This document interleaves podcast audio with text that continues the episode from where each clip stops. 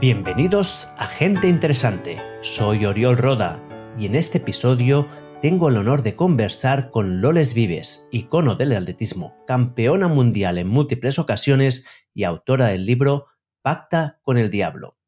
El eje de este podcast es vivir más y mejor. Esto pasa inevitablemente por el arte de preservar la juventud y la vitalidad. Loles encarna la esencia de este arte 50 años de carrera deportiva son testigos de cómo ha sido capaz de ir moldeando su cuerpo y voluntad para adaptarse en cada momento de la vida para prolongar su rendimiento atlético más allá de las expectativas convencionales.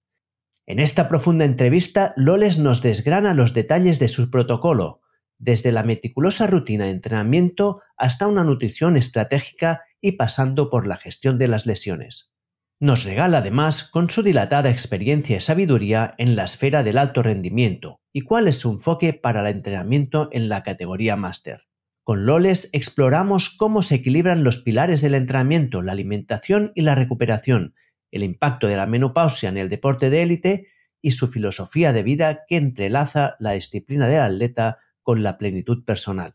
Así que sin más preámbulos te invito a sumergirte en la historia de Loles Vives, batiendo récords y manteniendo la juventud a los 60 y más allá. Pero antes, unas palabras muy importantes del patrocinador de este podcast. Hay pocas cosas peores para nuestra salud que estar 8 horas apotronados en una silla delante del ordenador. No solo estamos quietos demasiado tiempo, además mantenemos una postura nefasta para nuestro cuerpo. Hace muchos años que descubrí que trabajar de pie aumentaba dramáticamente mi bienestar y productividad. Pero seamos sinceros, es difícil cambiar hábitos. Yo mismo probé varias estrategias, levantar las pantallas, ponerme un temporizador para moverme cada 15 minutos, pero todas eran demasiado engorrosas y a los pocos días las abandonaba. El resultado, 8 horas sentado cada día, tensión en la espalda, dolor de cadera y esa sensación de estar fofo. Por eso cuando descubrí el Evades no me lo pensé ni un momento. Les encargué una mesa elevable y todo cambió. Ahora paso más del 50% de mi tiempo de escritorio de pie y estoy descubriendo todo un mundo de pequeños ejercicios y estiramientos que puedo hacer mientras trabajo. Por ejemplo, ahora mismo estoy grabando esto de pie. Los resultados han sido increíbles. Gasto casi 300 calorías más al día. Han desaparecido dolores que consideraba crónicos y estoy más despierto, energético y productivo. Sinceramente, si tuviera que darte una sola intervención para mejorar tu vida, te diría que pasaras más tiempo activo y esto se consigue de forma sencilla con el Evadesk. Si tú como yo quieres mejorar tu espacio de trabajo, ganar productividad y sentirte mejor cada día, es el momento de que pases a la acción. Durante el mes de noviembre, Eleva hace hasta un 25% de descuento en muchos productos. Puedes explorar las mesas de Elevades con el enlace que te dejo en la descripción. Y déjame que te cuente otro truco. Si ves un producto que te gusta pero que no tiene descuento, puedes poner el cupón OriolRoda en mayúsculas y todo junto y te aplicarán un 10% de descuento automáticamente. Pues muy buenas tardes, Loles, ¿cómo estamos? Hola, buenas tardes. Es un placer estar hablando contigo y ya como te comentaba antes de empezar la entrevista que a mí me llegó tu nombre fruto de que un seguidor mío me, pidió que te entrevistara. Yo no te conocía, tengo que confesar, y entonces pues empecé a mirar tu Twitter y también tu página y lo que cuentas allá de Pacta con el Diablo y, me gustó muchísimo, ¿no? Porque estoy delante de, aunque tú digas que no, que me has dicho que no, yo lo considero que estás estoy delante de una atleta de élite, de una atletista que hace carrera, que ha sido campeona del mundo senior, que ha sido campeona de España y que está a los 60 y algo corriendo aún a pues, altísima intensidad. Y para mí esto es realmente lo que más me interesa, ¿no? Es cómo compaginar el deporte con la longevidad. Así que este será un poco el foco de la entrevista pero me gustaría empezar, como siempre hago las entrevistas, un poco conociéndote más y preparado la pregunta que tenía sobre que me cuentes cómo empezaste en el mundo del atletismo, qué te llevó a, la pista. Bueno, pues yo soy de Manresa, pues de una ciudad del centro de Cataluña, el corazón de Cataluña, el cor de Cataluña. Y entonces, pues yo ya era una chica, una niña muy movida, y pues yo siempre cuento que los veranos con mis primos, que veraneábamos juntos, éramos bastantes críos, pues una de las cosas que hacíamos ah, para jugar era hacer relevos, carreras de relevos, hacíamos dos equipos y hacíamos carreras. ¿Por qué? Porque ya tenía un primo mayor que hacía atletismo, hacía 400 vallas en concreto, y bueno, pues siempre me decían que yo corría mucho, que, corría mucho.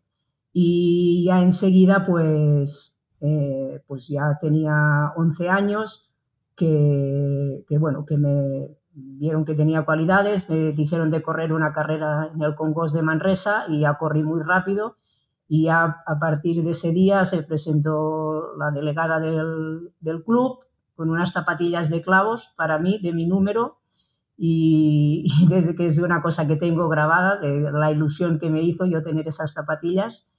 Y así pues yo me empecé en atletismo. También te digo que yo mi ilusión era ser gimnasta, porque era muy movida, como te digo, y estaba todo el día dando volteretas, flick-flacks, hacía todo eso.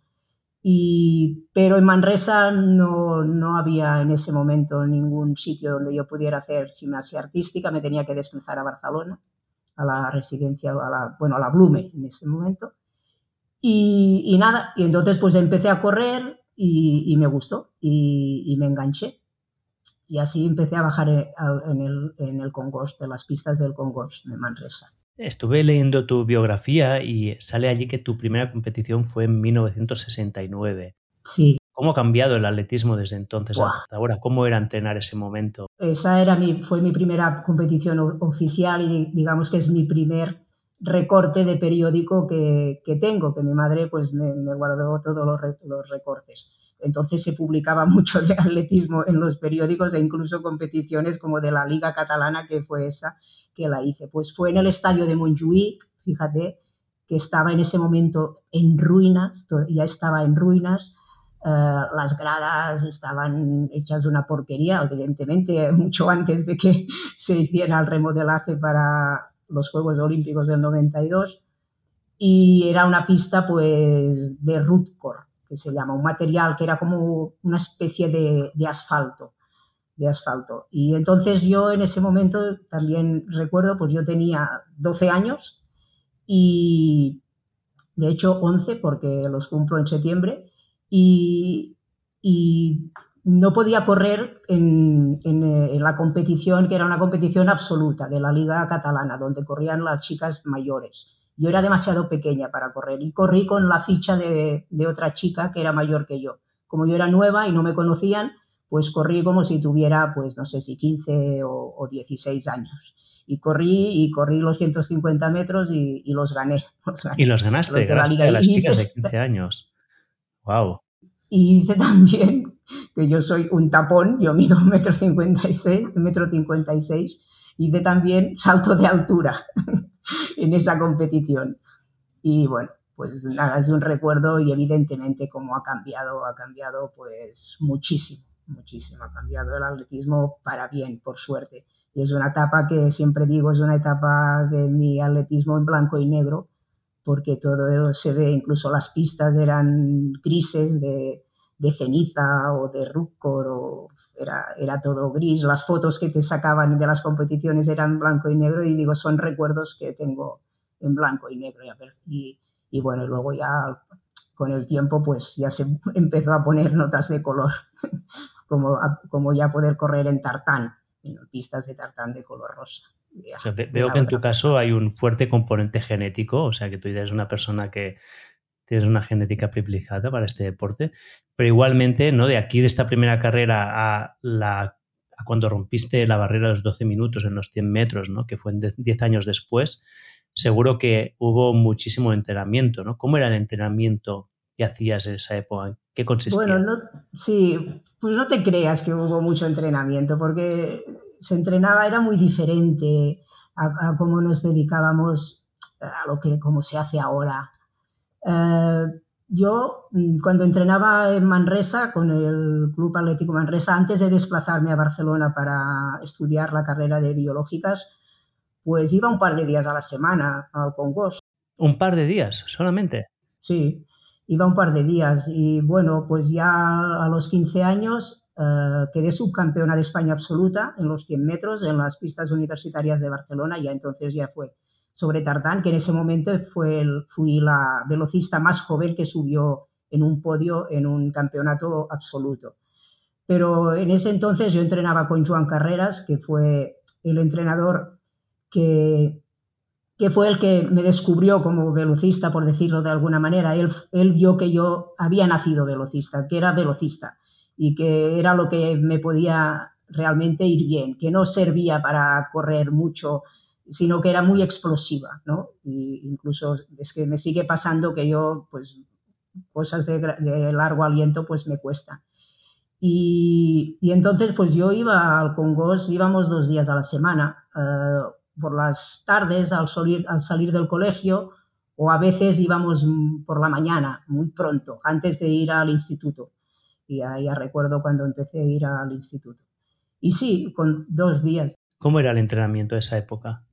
Pues en esa época, pues esto cuando iba dos días, eh, cuando iba en esa etapa que era todavía muy niña en el Congos, pues hacíamos un calentamiento muy largo, primero, bueno, trotábamos un poco, luego hacíamos muchos ejercicios en la hierba, de movilidad, de ejercicios sí, de, correr, de técnica de carrera, pero tanto de técnica de carrera como se hace ahora. Ahora se insiste mucho en cómo hay que correr, la técnica es esencial para un velocista. Y, sin embargo, en aquel entonces no te enseñaban tanto como todo esto. Simplemente, pues ahora haces unos sprint, ahora te hace unas salidas, eh, unas rectas. También yo en ese momento no hacía series muy largas, no recuerdo de hacer series muy largas. También los fines de semana que sí hacíamos, que eso lo odiaba yo porque íbamos al bosque a hacer eh, un poco más como un entreno que había entonces carreras de cross, bueno, todavía las hay, pero en invierno sobre todo. Y hacíamos más como un trabajo, eso sí, más cardiovascular, de rodar, de también hacer farlex y este tipo de cosas. Y, pero a mí esto ya no me gustaba, ya no, ya no era lo que a mí me divertía más, pues también hacíamos saltos de longitud, nos enseñaban también a pasar vallas, un poco, era una edad que, que también te enseñaban un poco todas las disciplinas, hacerlo todo un poco. Pero a mí ya me centraron muy siempre ya a la velocidad, porque era lo que se me daba bien. Luego ya cuando, bueno, cuando fui a, la universidad a, estudiar biológicas, pues ya te estoy hablando, pues entonces ya era el año, pues cuando fui, yo empecé, 73. Bueno, sí, porque entonces empezaba también muy pronto la universidad, 16, 17 años. Entonces yo ya empecé a ir a entrenar con, con Hans Ruff, eh, iba al estadio Serraima, que ya era un estadio que en ese momento ya, ya había el tartán. Y, bueno, entonces ya empecé como a entrenar como más seriedad. Entonces yo ya sí iba todos los días antes de ir a la universidad, por las mañanas iba a la pista y entonces ya sí, con, con Hans pues ya entrenábamos todos los días. Pero mi entrenamiento pues básicamente pues se centraba también ya muy de velocista pues series de entre 150 metros y 300 metros, tampoco las hacía más largas, series de velocidad pura, pues de 40, 50, 60 metros, salidas de taco, mucho trabajo de saltos, de multisaltos, de hacer vallas. Y también los fines de semana, entonces también íbamos también bastante, sobre todo la etapa invernal, íbamos al bosque a correr y hacer un, trabajo pues más orgánico, más cardiovascular, más de todo este estilo pesas en ese momento yo apenas hacía. O sea, era una etapa de, en la vida pues, que las mujeres apenas nos hacían trabajar el trabajo de fuerza o de pesas. Sí trabajaba la fuerza, pero lo trabajaba a base de, multisaltos. Eh, Hans Ruff eh, me hacía usar un saquito que todavía tengo hoy y sigo usando en casa de 12 kilos y con este saquito de 12 kilos eh, era toda la musculación que yo hacía pero claro, era un trabajo mm, muy dinámico de, también de squat, eh, medio squat con saltito, fondos, eh, saltos de tobillos. Eh, y era todas las pesas que yo levanté antes de, bajar de los 12 segundos en 100 metros fue con un saquito. No levanté pesas así como tanto se ahora y, yo misma entreno eh, pues no, pues en aquella época no lo hacíamos. Más adelante ya siempre trabajé con pesas, pero antes de bajar de los 12 segundos yo no había cogido ni una pesa. Y bueno, así en número, así contado un poco a grosso modo, pues es así como yo entrenaba.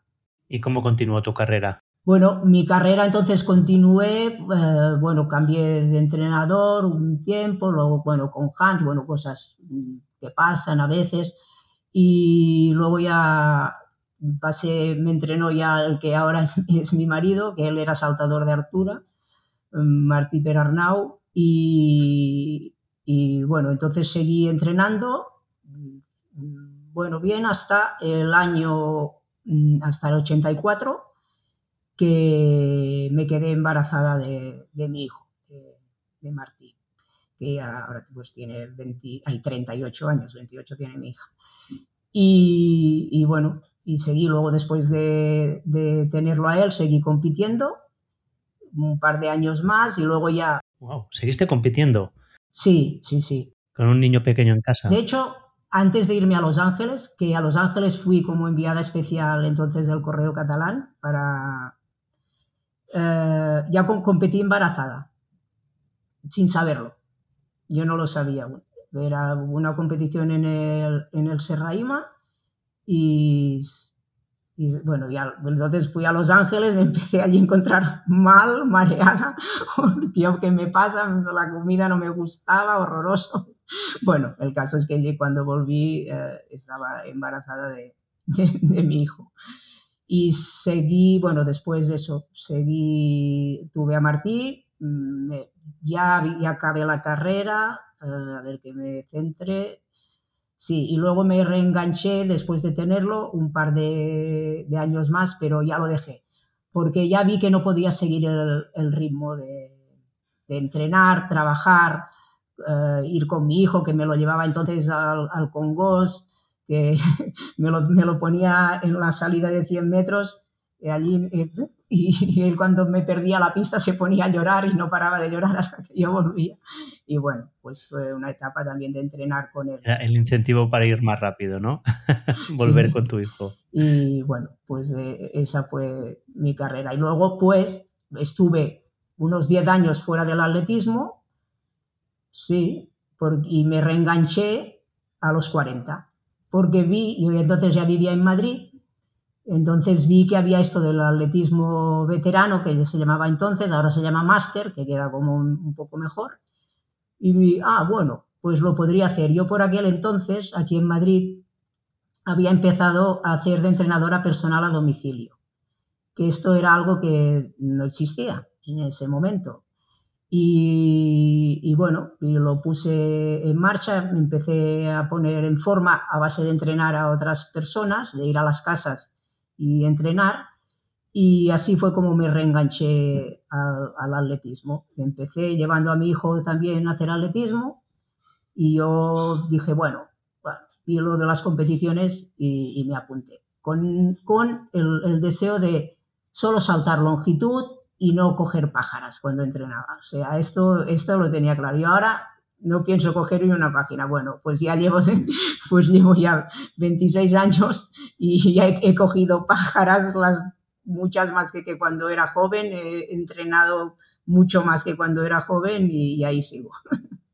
Y ahí es donde pues, cultivaste tus éxitos más espectaculares, ¿no? Sí, bueno, la como categoría máster sí, pero yo quizás, bueno, estoy orgullosa de todos porque con la edad todo cuesta mucho mm, y los años pues pasan y a pesar de que tú haces mucho para mantenerte bien, eh, los años pasan y se nota. Y, ahora ya mantenerte y conseguir correr rápido ya para mí es un reto. Es, es lo que más me satisface.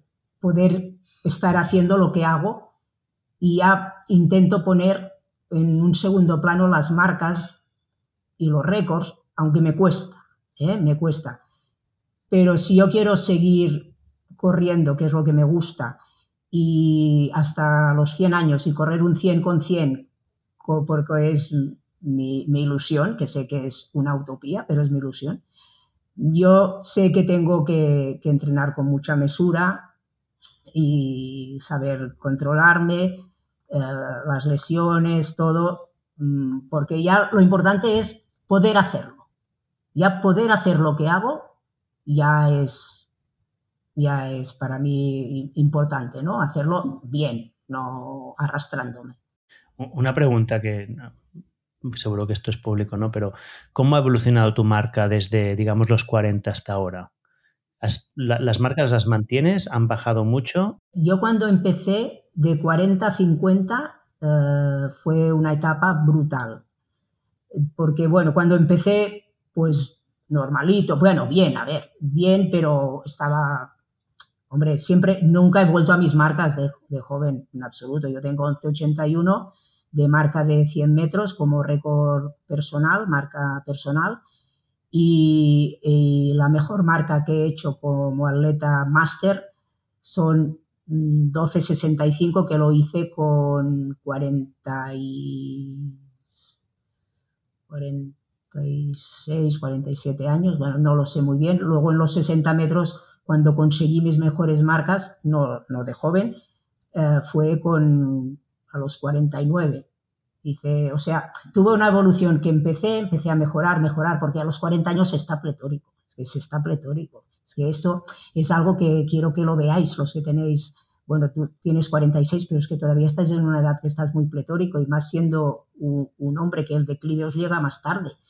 Y puedes mm, entrenar mucho y puedes rendir muy bien. Y el rendimiento, si has estado un tiempo parada, sube, sube, sube. Yo hasta los 49 Mm, mejoré mucho respecto a cómo empecé como en 40.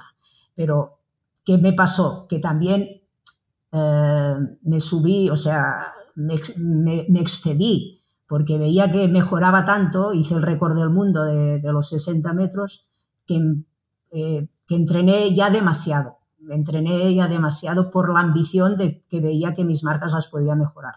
Y a partir de ahí fue cuando empecé a tener lesiones algunas muy serias, y fue cuando realmente mis marcas eh, empezaron a empeorar un poco. Luego ya, si luego, bueno, tuve etapas, vas subiendo y bajando, que como dice Felipe Isidro, no son los años, sino que son los daños, y yo considero que, que los años sí, pero quizá de los 40 a los 50 años en la mujer se puede rendir mucho, muy bien, Luego la mujer cuando llega a los 50 ya empieza a entrar en esta etapa de la menopausia que ya todo va para abajo.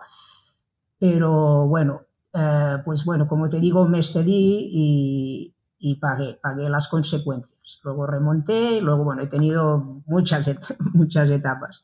Y ahora, pues lo que te digo, tuve una lesión muy bestia justo antes de la pandemia y, desde entonces, pues bueno, pues yo lo que explico ya, mi, objetivo ya no son tanto las marcas como poder hacer lo que hago y mantenerme bueno, en, un buen nivel y sobre todo eh, yo hoy pienso ya en, el futuro, en, en, cómo quiero estar cuando sea mayor. Entonces yo cuando sea mayor, bueno, mayor, más mayor de lo que soy, o cuando llegue a los 80 años, si llego, pues yo quiero llegar a los 90 o a los 100, ojalá, eh, quiero llegar funcional.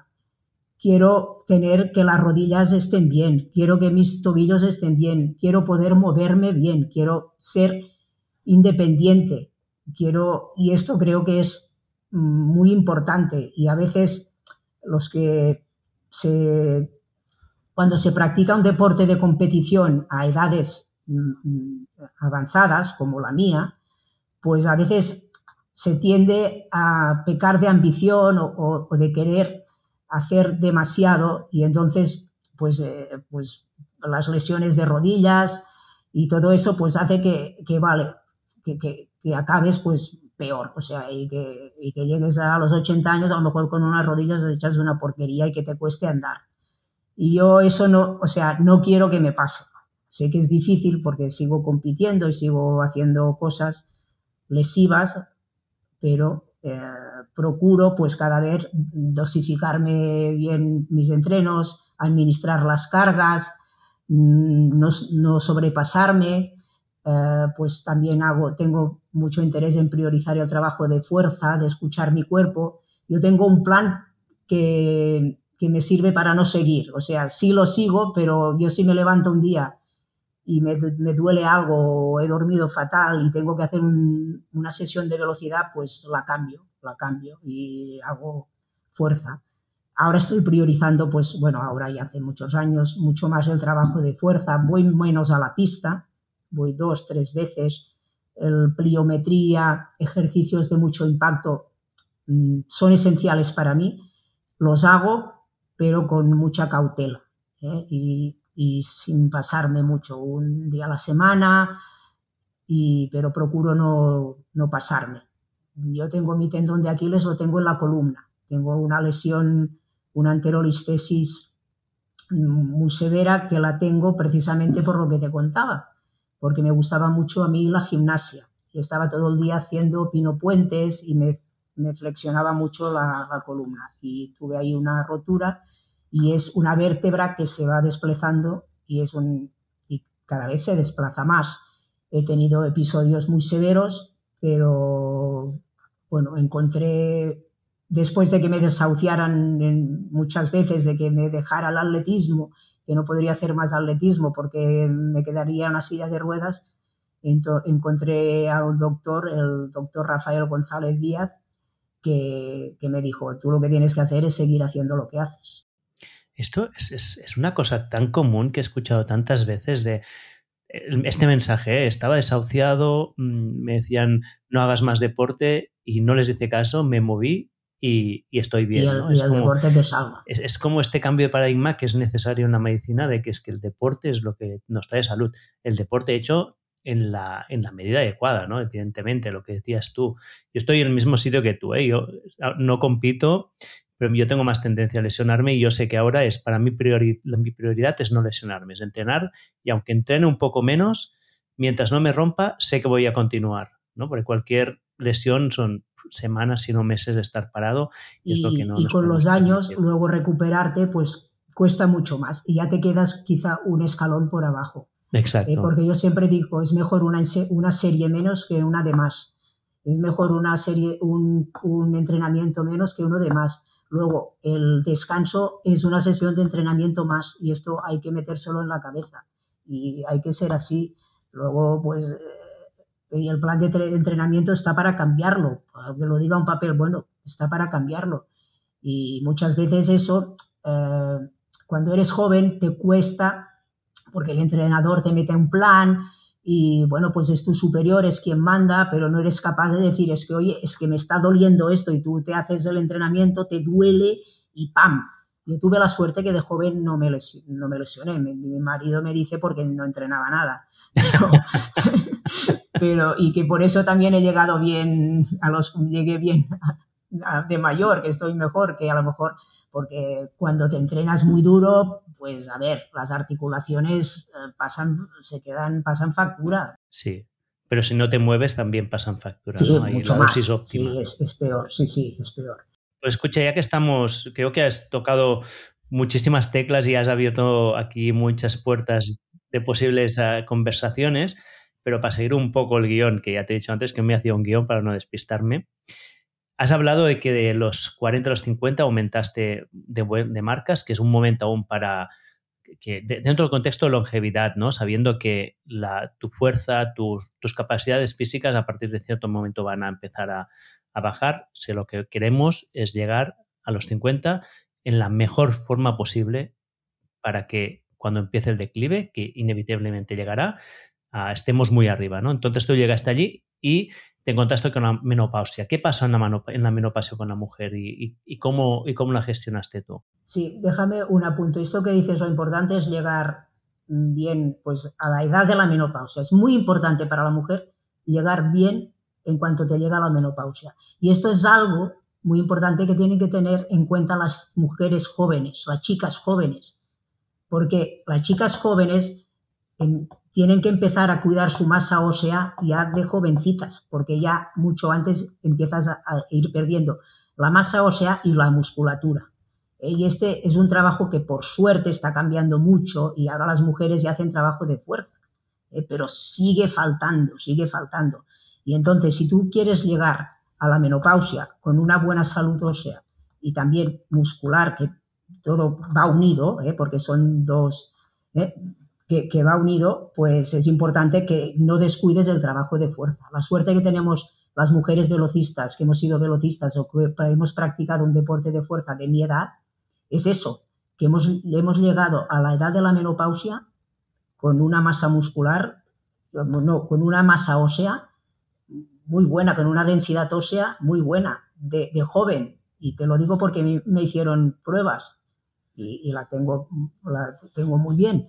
Y me decías, ¿qué, ¿qué, me ha supuesto? Bueno, la menopausia, pues efectivamente. Esto te lo sacaré como clip, ¿eh? que lo sepas. ¿El qué? Lo que me has contado ahora porque creo que es un mensaje muy potente, ¿no? Que la mujer tiene que llegar a menopausia. La chica, sí. No, no, es que, y muchas mujeres tienen que no saltar, lo saben. Tienen que hacer pesas, tienen que moverse, si no, a lo que sea, a lo que les guste. De hecho, se lo, se lo contaría a mi mujer, que ella entrenaba mucho, pero desde que tenemos hijos lo ha dejado bastante y le diré, ya es el momento. Ahora tienes la ventana de oportunidad. Sí, sí, sí. Además, nunca es tarde para empezar. Y, el resultado, cuando estás abandonado, por poco que haces, eh, los resultados son mucho más sorprendentes. Sí. ¿Eh? Cuando una cosa está hecha una birria, si la, si la, si la regla se, ¿eh? se, tiene mucho más, luce mucho más que, que, a lo mejor, pues si yo ahora me, trabajo pesas, yo no lo noto tanto ya.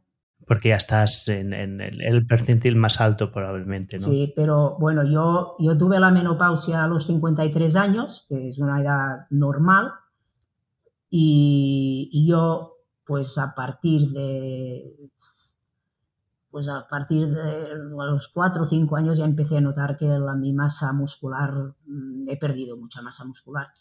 Y por eso, o sea, la gente me ve todavía las piernas de, atleta, ¿no? ¿Qué piernas que tienes? Bueno, sí, sí, pero yo sé que yo he perdido masa muscular y se nota mucho, se nota, y se nota que pierdes masa muscular y la fuerza también, también la pierdes. También ya no, ya no, yo entreno y mi ilusión es, mi ilusión sería rebajar la marca del año pasado, de hace dos años.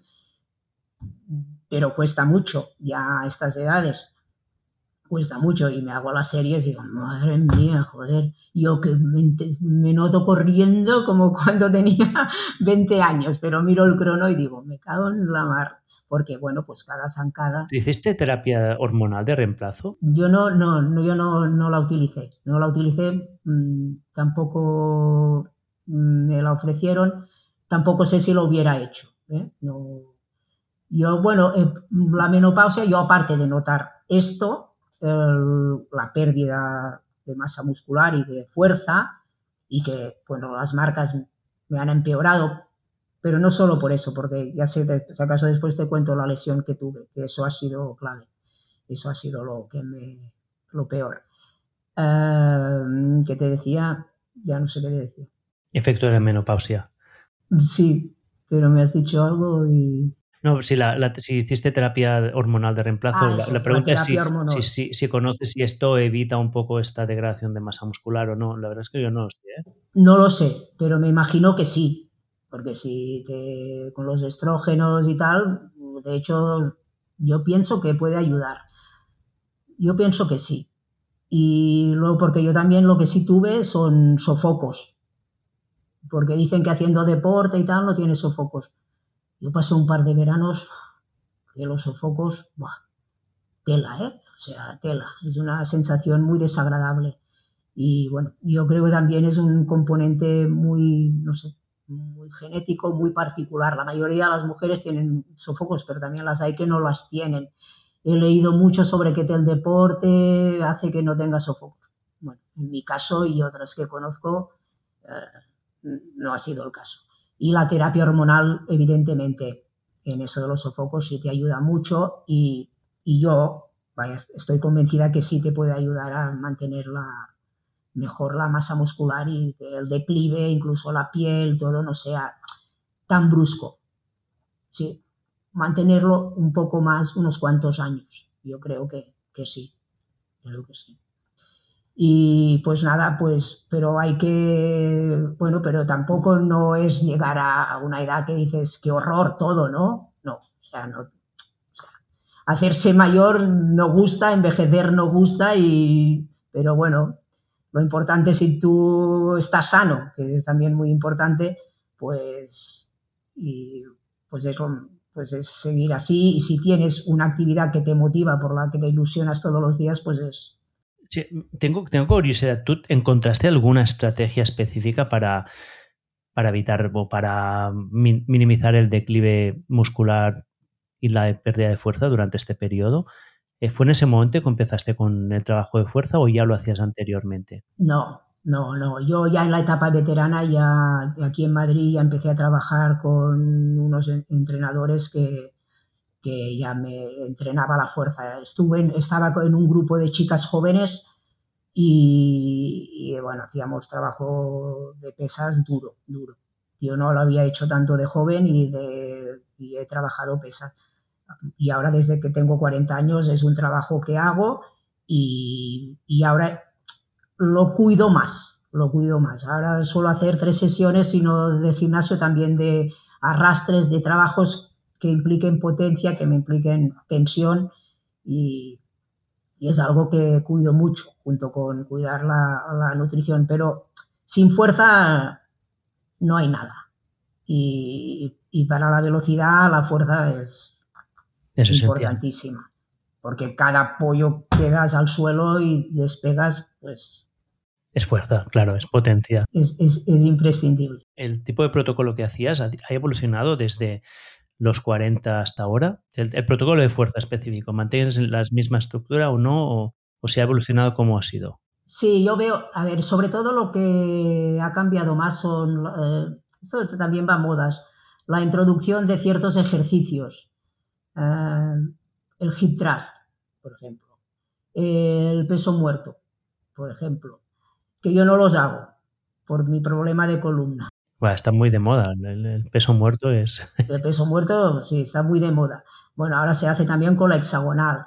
Em, te digo estos dos. Um, ¿Cuál podríamos poner más? Bueno, por ejemplo, yo de banca, es que yo empecé a hacer banca a los 40 años. Es que en aquel, cuando yo era joven, es que no se si no eras lanzador o así, no se hacía la banca, al menos las chicas, muy poco. Bueno, la banca ahora se hace, pero quizá no tanto. ¿Cómo es tú? ¿Cómo es una sesión de entrenamiento tuya? ¿Cómo estructuras los entrenamientos? Yo, bueno, yo suelo hacer sesión de fuerza, pista, fuerza, pista, ah, me introduzco algún día de semidescanso, eh, pero básicamente es así, un día de arrastres, que también hago, o un día también, cada 15 días voy salto longitud, voy a hacer un poco de para entrenar la longitud, aunque tampoco hago mucho, mucho eh, por el tema de, mi columna, pero bueno, sí hago. Tampoco saltar no es lo que más me perjudica, curiosamente.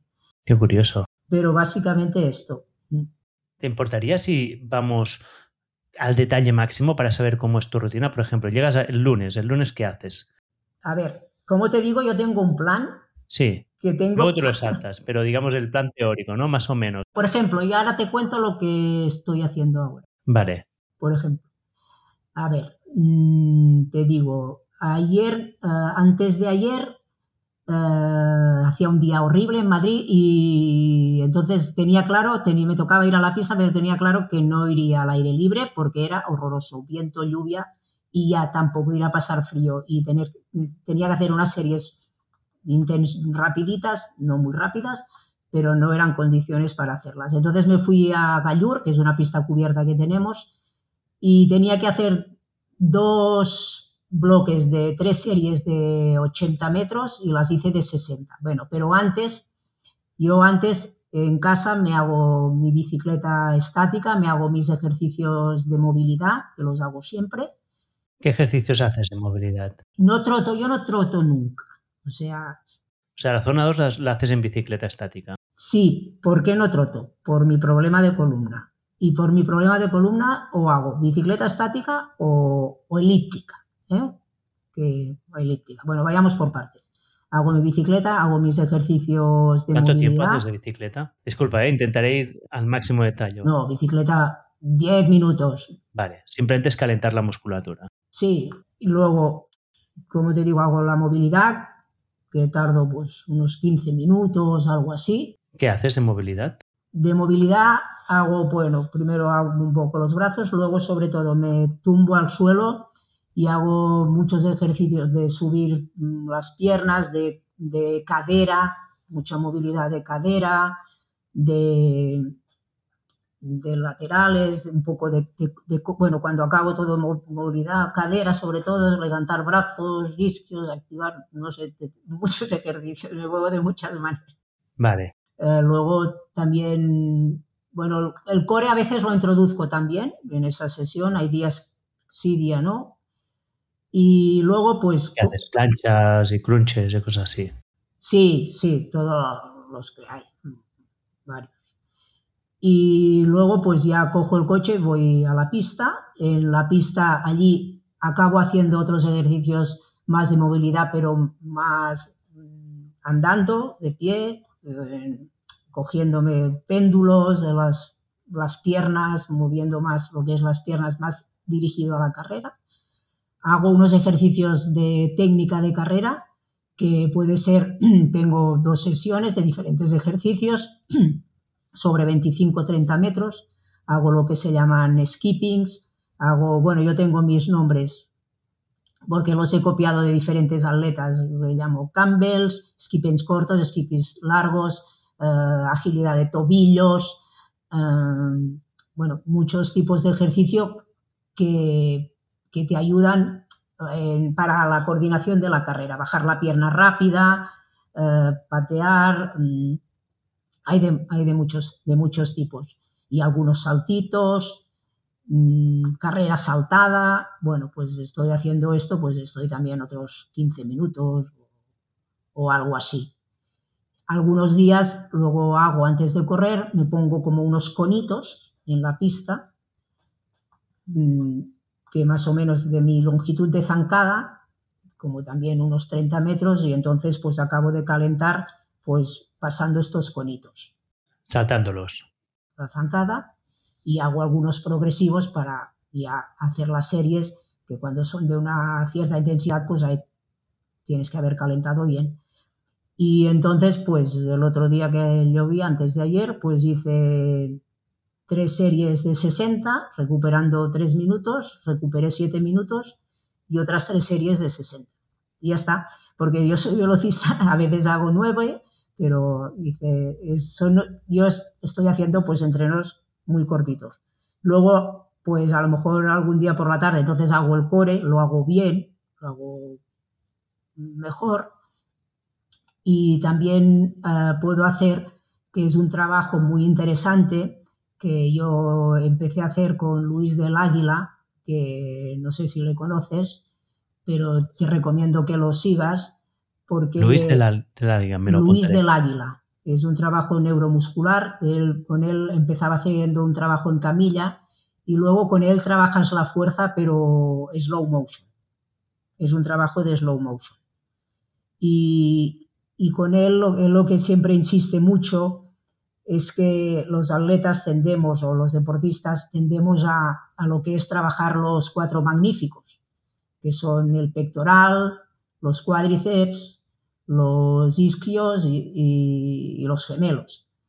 Y en cambio él, pues lo que dice es que olvidamos pues trabajar el glúteo, el glúteo medio, trabajar el glúteo mayor, trabajar los multífidos, trabajar pues la parte, el aductor interno, el tal, todos estos músculos que son los que dan soporte a estos a los principales. Porque ¿qué pasa? Si tú solo trabajas los cuádriceps y tienes unos cuádriceps como unas bestias, pero descuidas todos los músculos que, están, que le dan soporte, pues entonces sobre eh, le das un trabajo, solo trabaja el cuádriceps y no tiene ningún soporte, entonces eso puede facilitar mucho más las lesiones.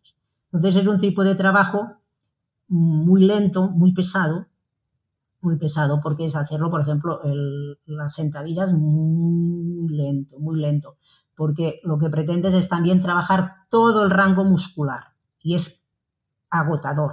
O sea, tú prueba a hacer una sentadilla bajando muy lento, pero muy lento, y subir hasta arriba y verás cómo es de las cosas más agotadoras. Que Cuando dices muy lento, ¿en cuántos, o sea, en cuánto tiempo lo harías? ¿Qué sería? ¿Cuatro segundos de bajada o algo así? O más. O más. Más. Muy lento, muy lento. Y, llegas a la sentadilla profunda total? O... Sí. Bueno, yo total, total nunca llego porque no tengo flexibilidad de tobillo. Mm, a mí me pasa lo mismo, sí. Y subes lento y sin parar y bajas lento.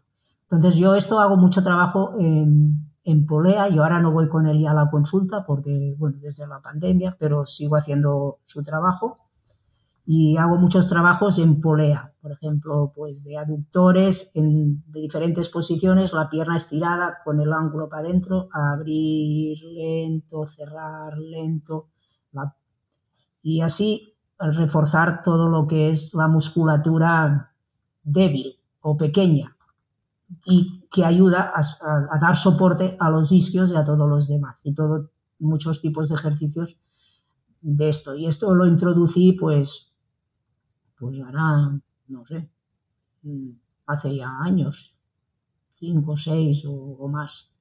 Y es un trabajo que lo considero muy interesante y sobre todo muy como complemento.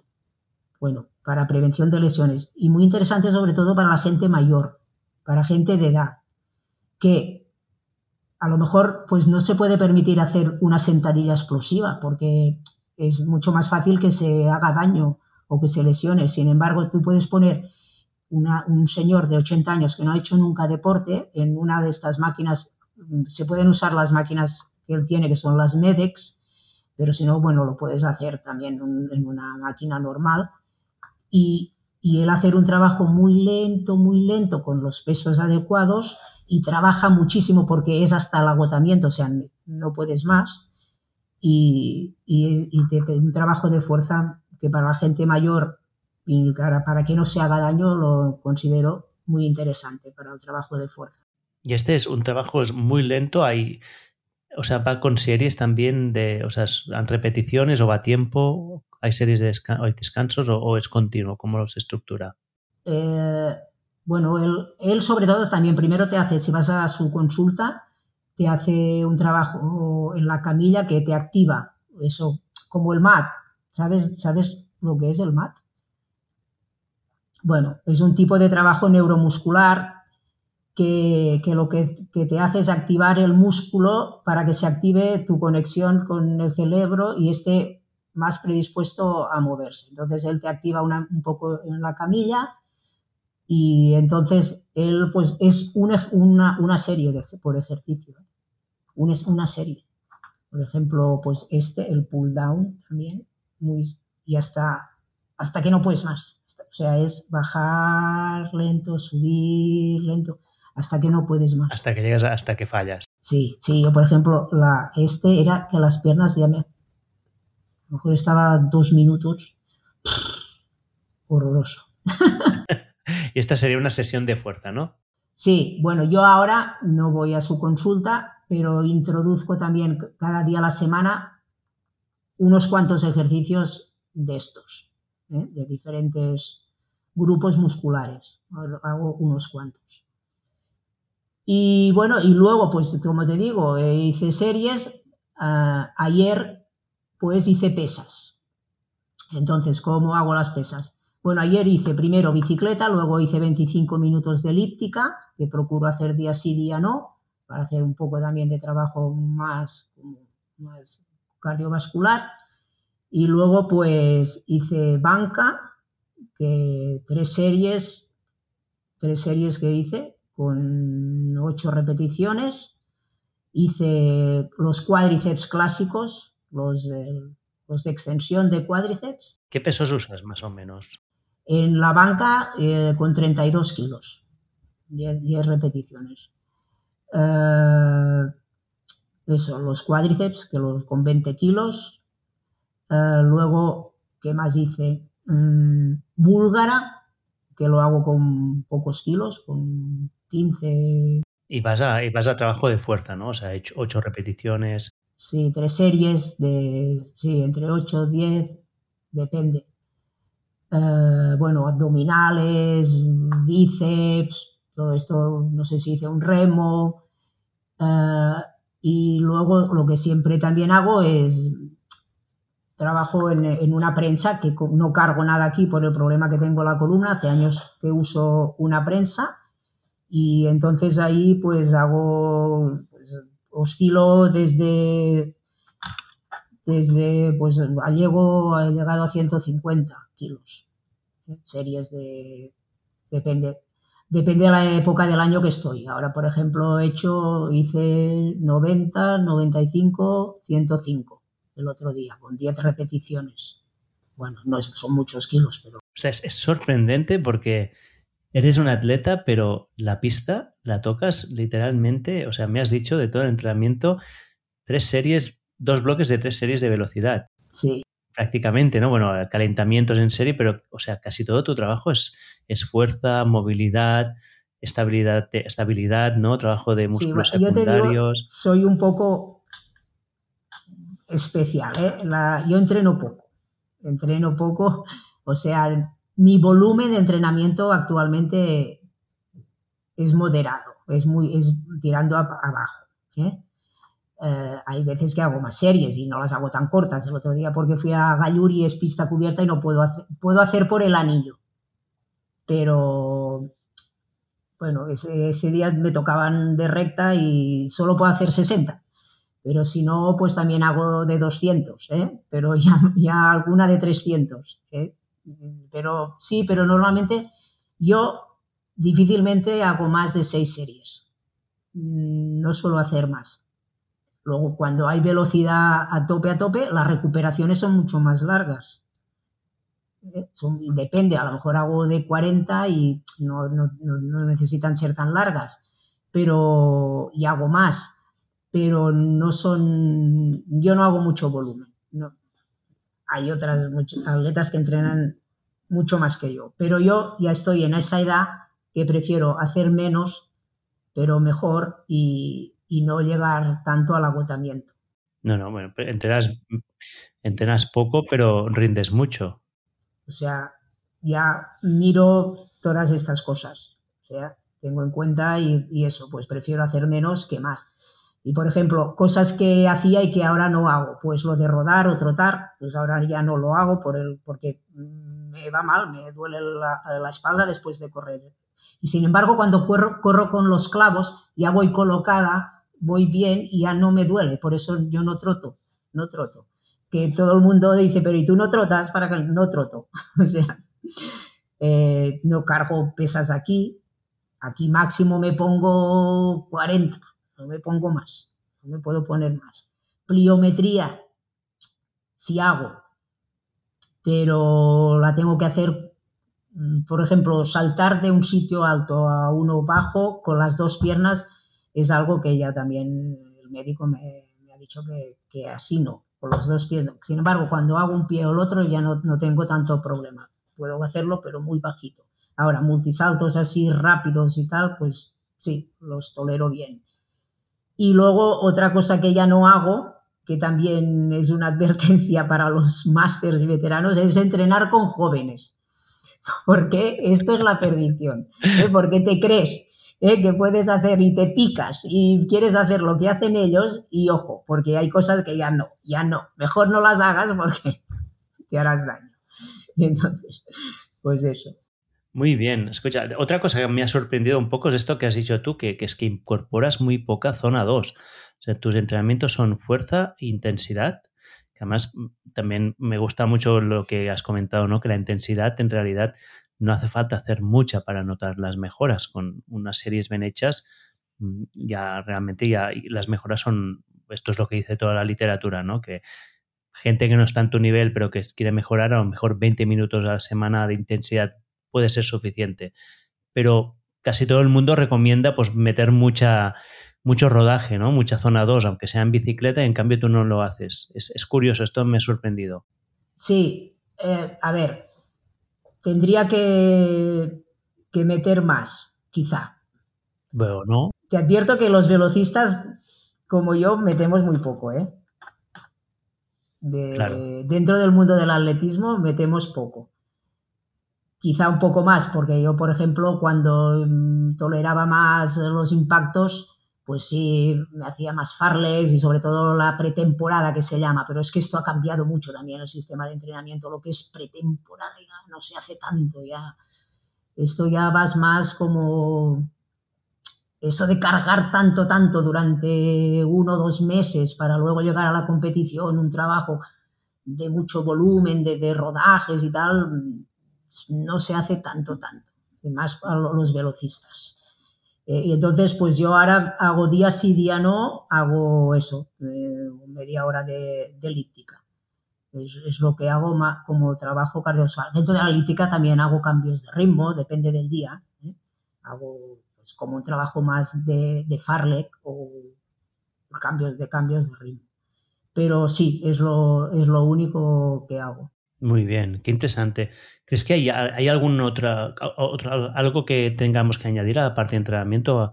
¿Algún consejo que quieras dar a, específicamente, eh, hablemos de mujeres que están en, esta etapa ya pues a menopáusica o posmenopáusica? No, mm, no, no sé. Ahora, pues simplemente eso, que se sepan escuchar el cuerpo, que hay que tener ambición, pero que, que yo pienso, yo que para mí en este momento es más importante mi salud que las marcas que pueda llegar a hacer, y entonces doy prioridad a eso.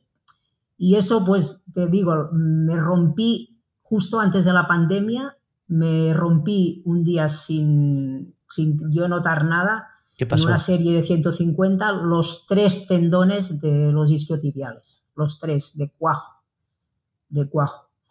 Y, ahora, o sea, que si me operaba, que si no me operaba, eh, tenía ya como para operarme, pero el día que fui a ver al médico para operarme también me encontré a Juanjo Brau, que es, no sé si sabes quién es, es el, el que el, el, el fisio que ha sido el fisio del Barça hasta, hasta hace un año, el que ha estado con Messi, el recuperador de Messi, el que recupera todos de las lesiones y es de, bueno, es de Manresa. Y, hablando, pues bueno, eh, él se me ofreció para llevarme la recuperación y justo entramos en pandemia, pues ya entonces ya decidí no operarme. También la operación me suponía pues un trauma, que si no sé cuánto tiempo con las muletas. Y en ese momento pues yo pensaba, no, mira, yo el atletismo pues, mira, me dijeron, porque no sé si podrás volver a correr velocidad si con esto roto, si no te operas. Y dije, mira, o sea, para mí ahora no, me, no tenía, me veía capaz de afrontar todo eso y pasar todo el suplicio. Y durante toda la pandemia, Juanjo Brau eh, todos los domingos me llamaba, hacíamos una sesión online de recuperación y me mandaba luego todo el trabajo para la semana y me recuperé. Y estoy corriendo otra vez velocidad. Ahí he tenido un bajón la verdad, he perdido mucho porque eh, esa, esa pierna no me empuja como la otra, pero estoy corriendo velocidad y desde que he tenido eso, pues también conseguí ser campeona del mundo de longitud. Y, Después de la lesión. Sí. ostras, me parece increíble. Y bueno, de mi categoría y, y bueno, y ahí sigo. O sea, la verdad es que eso, pensaba que no podría y ahí no tengo tendones, es que no tengo, tengo una pierna sin tendones. Igual pero puedo seguir corriendo y bastante rápido, menos rápido lo que me gustaría, pero y entonces a mí eso me dejó muy claro que, que no, o sea, para mí llegar sana y llegar funcional cuando sea mayor es, es prioritario. Si puedo seguir corriendo, ideal. Claro, al final también esto te obliga a estar fuerte, ¿no? O sea, la... claro. tienes que tener unos isquios súper fuertes, unos músculos estabilizadores súper fuertes, porque no tienes tendones. O sea que no, no, hay, no hay alternativa, ¿no? Entonces tengo que tirar de glúteo, tengo yo qué sé, no sé de dónde. Pero lo puedes hacer, igualmente has sido campeona del mundo. A ver, ahora que alguien que me ve correr, no, no, mm, yo tampoco lo voy contando, ahora te lo he contado, y, pero no, no ve nada, no ve que, a mí me pasa eso. Si me ves mi isquio, sí, tengo, tengo aquí como un agujero, aquí está el culo, aquí hay como un agujero y mi isquio está como bajado. Es como le, llaman el síndrome del Popeye, que esto les pasa mucho a los que levanta a los alterófilos a veces, se les cae el tendón aquí y les queda el bíceps pues aquí más concentrado y te queda como una bola. Entonces eso yo, yo, yo sí lo veo. Va, pues escucha, si te parece, saltamos a, nutrición, ¿vale? Sí, sí. ¿Cómo, ¿Cómo, es tu nutrición? ¿Cómo te alimentas? Bueno, yo me, me alimento bien, llevo, considero que llevo una alimentación súper sana, pero tampoco me lío mucho, ¿eh? soy una persona bastante que no me gusta mucho complicarme la vida. Y intento pues mantener unas pautas nutricionales de salud y acordes a, la actividad que practico. Entonces, pues en base a tener un, un, buen conjunto, una calidad nutricional, de buscar alimentos de calidad, pues intento pues comer eh, de entrada la, la energía que necesito, la proteína, sobre todo muy importante que necesito para mantener esta masa muscular y masa ósea tan importante y la fuerza y tener mucha variedad, pues también el consumo de frutas, verduras, aunque mi alimentación yo como pescado, sobre todo, me encanta la carne, pero como poca, como muy poca carne. Me encanta, me encanta la carne roja, pero no soy vegetariana. Incluyo muchos vegetales y fruta en mi alimentación, pero digamos que sigo una alimentación de calidad, saludable, mm, pero no hago nada así, o sea, entra dentro de, lo que es una alimentación más normal de, siempre. Vale, déjame preguntarte unas cuantas cosas para, pero claro, también lo que la gente entiende como nutrición saludable es, bueno, es casi tan diverso como personas hay sí, claro, sí, sí, sí. Cuando tú contas, empezamos por la, parte de lo que no sé cómo. ¿Practicas ayunos? No. ¿Tú ayunas? ¿Tú cuántas veces comes al día? Yo desayuno, hago el ayuno nocturno, que a veces son de 12 horas. Vale. Pero luego yo desayuno bien y el desayuno también lo hago en función del entreno que tengo. O sea, ahí tú me, preguntabas sobre lo de la periodización nutricional. A ver, yo por la especialidad que practico, la periodización, bueno, esto es importante, pero no tan importante como para un, futbolista, por ejemplo, o un, corredor de resistencia, de una especialidad de resistencia. Pero sí que los días que yo sé que tengo series o tengo que me voy a desgastar más, pues este día introduzco un poco más de hidratos de carbono en mi, en mi desayuno. ¿Qué, ¿Qué tipo de hidratos de carbono introduces? Pues a lo mejor pues para desayunar pues introduzco copos de avena, fruta y, a lo mejor pan, pan integral, es lo que, lo que suelo meter. Y proteína también siempre la tengo. Yo, yo tomo, tomo lácteos, yo soy, yo me encanta la leche, o sea, bebo, mm, tomo yogur todos los días, como dos yogures, vaso de leche, también bebo de soja para mm, repartir un poco pero el queso, o sea, el queso lo tomo desnatado, la leche semi, pero yo, yo soy pro lácteos y me sientan bien, me sientan bien los lácteos y toda la vida he, tomado. Y, bueno, entonces, como a veces por series, si he cogido un poco de pájara, mm, me tomo algo mm, y luego como que pues solo comer, pues yo qué sé, por ejemplo, hoy salmón con, con un, si he hecho también entrenamiento, introduzco patata o boniato, si no, pues, pues ver algo de, verdura y una fruta. Y luego por la tarde algunas veces pico algo. A lo mejor me, me tomo un plátano, depende si hago alguna actividad o no. Y luego ceno pues pues, pues, algo de verdura, tortilla, huevos. Mm. ¿Y controlas la cantidad de proteína que consumes? O sea, ¿llevas un control de macros? Mm, sí, más aproximadamente intento consumir pues, pues entre uno y pico al día o dos. De uno y pico al día. Pero yo no, no, lo llevo controlado. Así, pero bueno, orientativamente, ¿no? Mm. Orientativamente. O sea, no cuento nada, no cuento nada.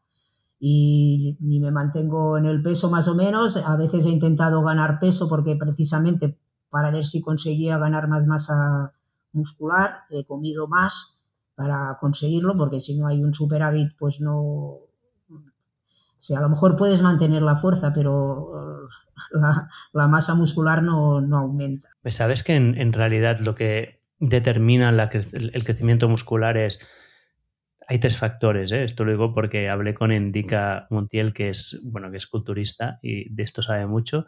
Sí, claro. Es el entrenamiento, ¿no? Dar la señal adecuada, obvio, la proteína y el descanso. El descanso. En realidad, las calorías no juegan un papel tan importante. No es necesario ni el carbohidrato menos aún, ¿no? Pero es comer suficiente caloría, que hay proteína, disculpa. Pues él, él mencionaba pasar de 2, de 2 a 2,5 para, su, para el culturismo, ¿eh? para, o sea, maximizar la ganancia de masa muscular. Entrenamiento y descanso. Fíjate, ¿eh? que en el, de calorías ni las mencionó. Ni calorías ni las mencionó, no, no, sí, sí. Y los carbohidratos menos. Sí, sí, sí, Es curioso, ¿eh? él mencionaba que justamente que en el deporte de fuerza los carbohidratos juegan un, un papel poco importante, que no, no, se consumen muchos carbohidratos en realidad. No, no, claro que no. yo por, por eso te digo que yo, que yo, pues el día de sesión de que tengo pesas, pues no apenas introduzco carbohidratos en el desayuno. No, bueno, siempre me tomo una pieza de fruta, pero si no, no me tomo me tomo el yogur donde me meto las frutas, me lo tomo y, un, un roibos suelo tomar, hay un roibos, un matcha o, o un café con me pongo con leche de soja, pero apenas consumo. ¿Y suplementas proteína con proteína de suero de leche o...? Hay días que sí, cuando veo que me quedo corta, sí, sí la uso.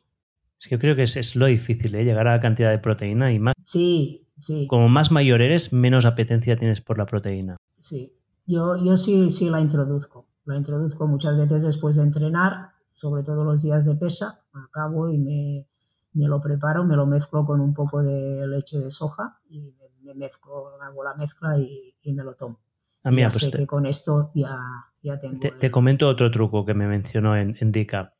Él, él decía que toma el batido antes de entrenar, me mencionó el periodo, ¿eh? no sé si es media hora o una hora antes, para que coincida la absorción de, la leucina, que es la señal que llevará el mTOR para crecimiento muscular, con la señal de, de, crecimiento muscular, ¿no? Para hacer como impactar dos veces esta señal. O sea, como, te lo digo porque me lo mencionó como una estrategia, una táctica. A veces lo hago, pero sin saberlo, él ¿eh? lo hacía. Me lo pongo en el yogur. Mm. Me, día me tomo un yogur de estos faje que ya tienen más proteína y, me la mezclo allí. Que es como se mezcla mejor, por cierto. ¿eh? con el yogur. Con el yogur, un poco las texturas así semilíquidas, es como se mezcla mejor la, el, whey. Ah, muy bien. No, se hace una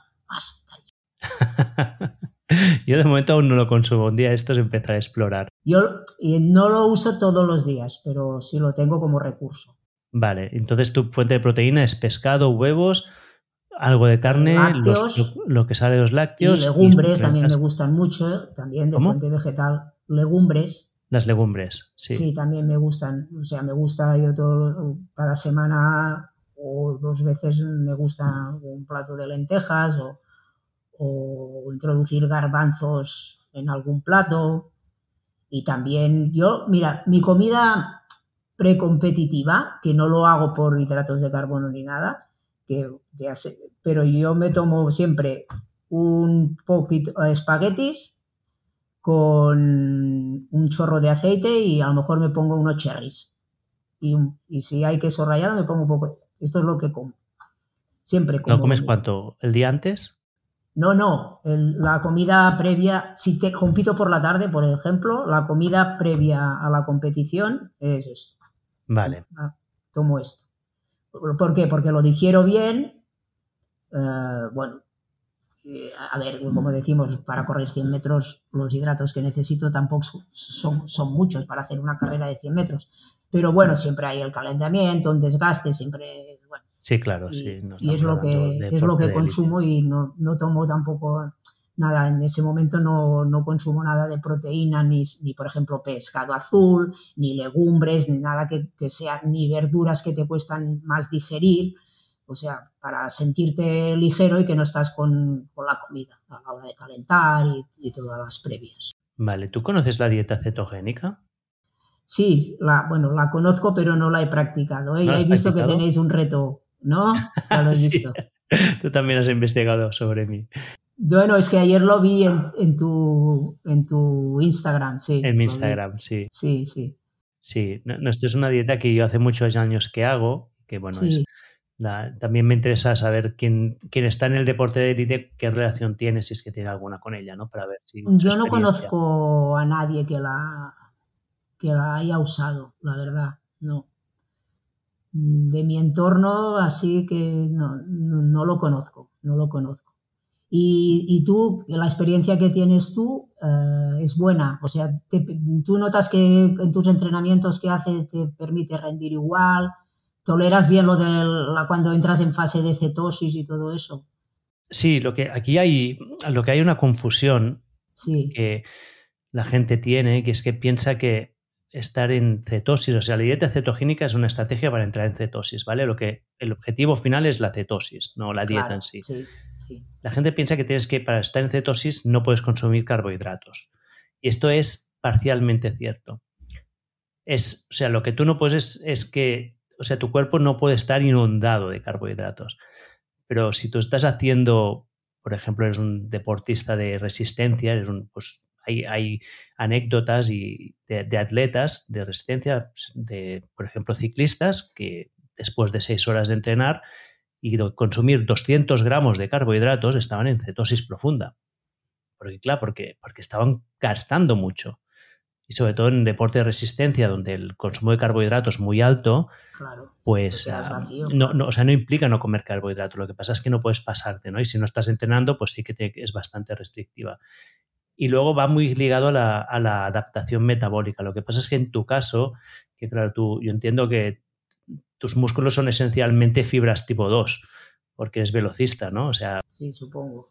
Y cada vez tengo menos, me imagino, pero sí. Pero bueno, tendrás muchas y de hecho es lo que se pierde más con la edad y tú menos, ¿no? Las fibras tipo 2 son glicolíticas. Las fibras tipo 1 son las, las que oxidan las grasas y no son, tu, no son tus fibras principales, ¿no? Pero bueno, lo, que te da dieta cetogénica y estar en cetosis es una adaptación metabólica de que todas tus fibras tipo 1 pasan a ser más eficientes. Aumenta el número de, de, mitocondrias, aumenta la densidad de las, mitocondrias y el, y el volumen, o sea, el, el, volumen y el número de mitocondrias son más eficientes y por lo tanto puedes estar en un metabolismo aeróbico a mucha más intensidad. Claro.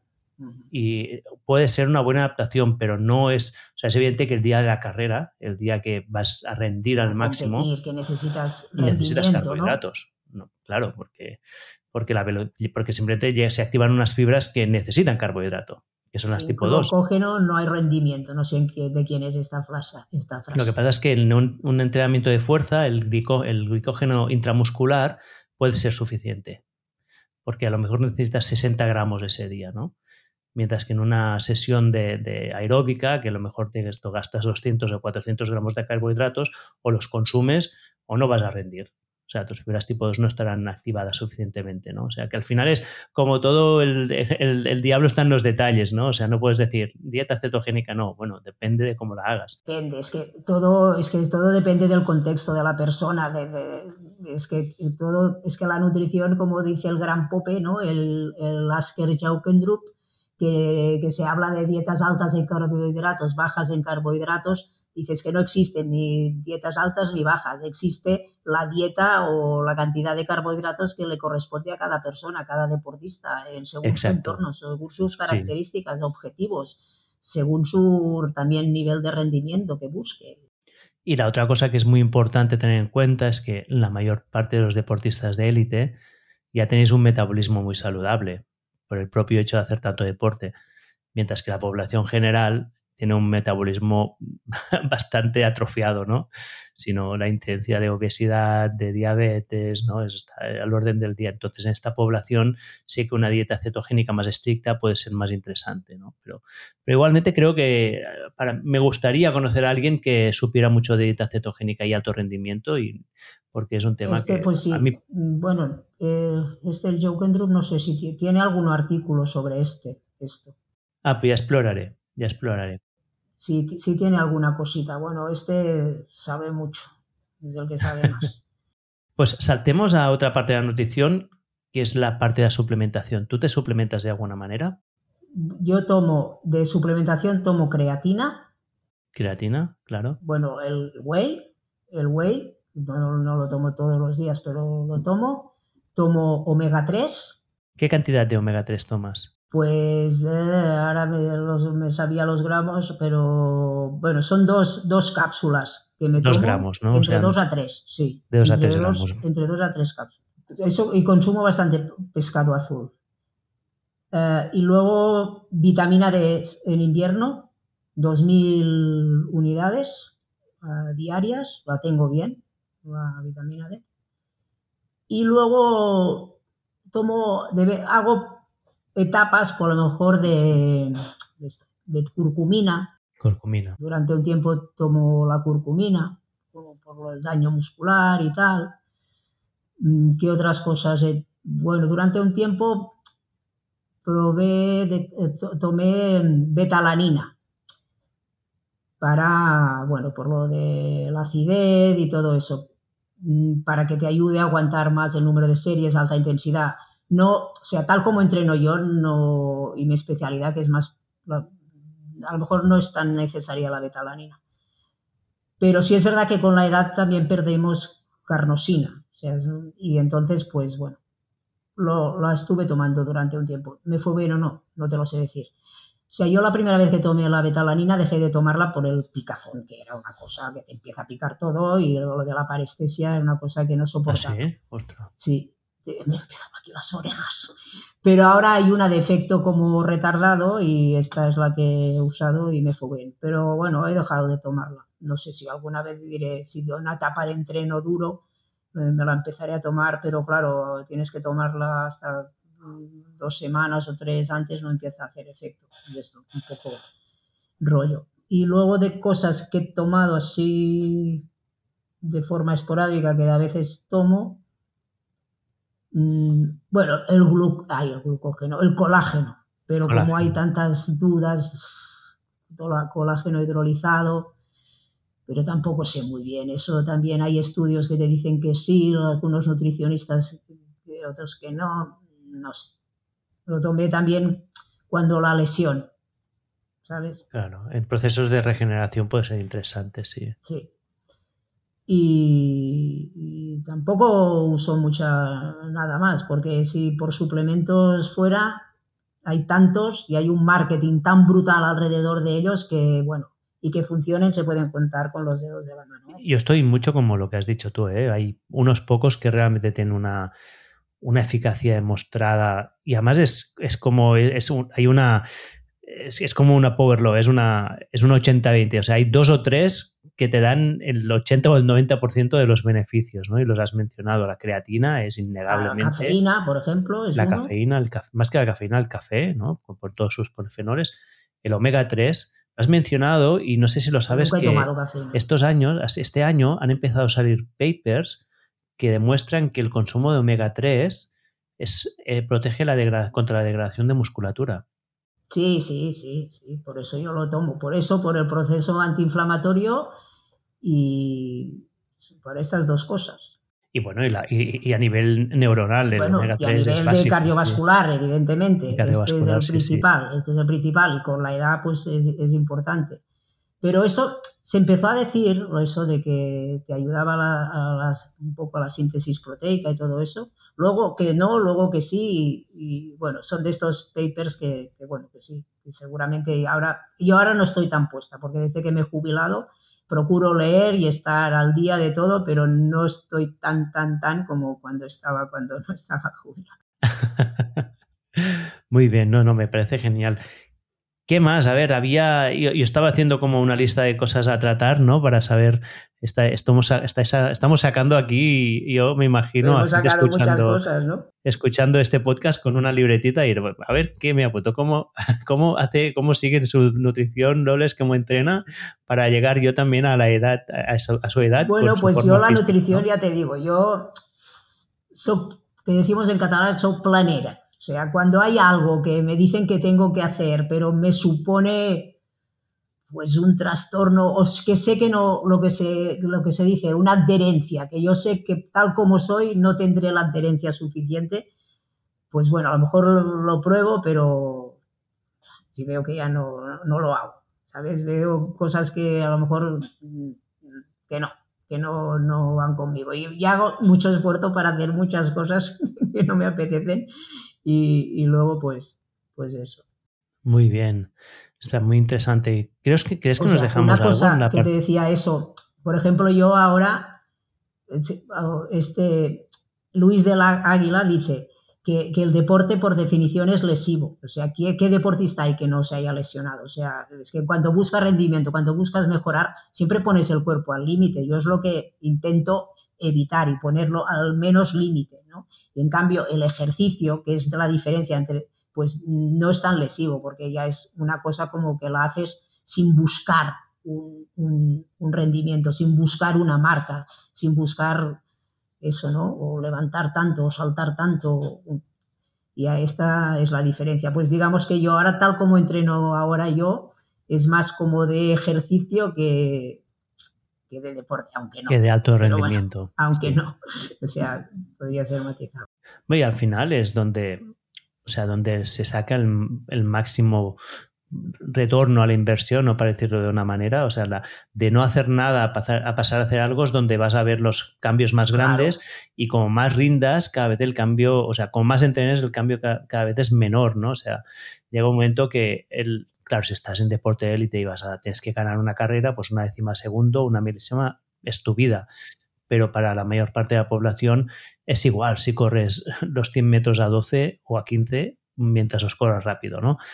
No, no, esto no es lo que determinará el éxito en tu vida, pero en cambio, poder correrlos y correrlos bien, sí que es salud y es bienestar y es, y es longevidad, ¿no? Claro, es que es la satisfacción. O sea, yo lo que mi ilusión es seguir manteniendo esta, la, satisfacción de que me pongo a correr y puedo correr. Y, a mí me da la sensación de que voy muy rápido y que sin que me duela nada. O sea, y hacerlo sin que me duela nada, porque yo cuando a veces he ido a competir, que me duele esto, digo, no, no, o sea, yo ya ir a competir con dolores, no, ya me llamo yo dolores, no, no, porque, porque sé que a la larga me perjudicará. O sea, cuando tú tienes un mal instalado, que te empieza a doler, hazle caso. Deja que hay que curarlo, porque si no, a la larga, ¡pam! La pagas, la pagas. Te empieza a doler la rodilla. Ah, sí, pero puedo hacer esto, que sí, te vas apañando. A veces por la adrenalina te pasa un poco el dolor. Pues, pues no, no. Vale. Escucha, tengo aquí una última sección que había puesto unas cuantas preguntas varias, varias unas, unas cuantas eran en relación a justamente a la, a la, a la a cómo la gestión de las lesiones, ¿no? ¿Qué usas, qué estrategias has descubierto en tus años, si es que hay alguna para recuperarte mejor de las lesiones? Paciencia. Paciencia. La principal. Es la principal. Paciencia y, muy importante, no tener un reto delante que te que quieras ir, que quieras cumplir. O sea, yo me lesiono, por ejemplo, y tengo dentro de tres semanas o dentro de un mes el campeonato X en el que quiero ganar. Y además sé que soy la candidata para ganar. Y me lesiono, pero le digo al fisio, pero yo tengo que llegar aquí. O le digo, es que tengo que llegar. Mal. Mal. No, no es manera de recuperarse. Paciencia y tranquilidad y pensar que, porque es que si recaes es peor, y pensar eso, que será peor, porque si con, con las prisas aceleras los pasos, te saltas pasos o los haces más deprisa. Y entonces Juanjo Brau siempre él dice, yo aquí ya, ya estás para el return to play. Pero yo siempre digo una semana más.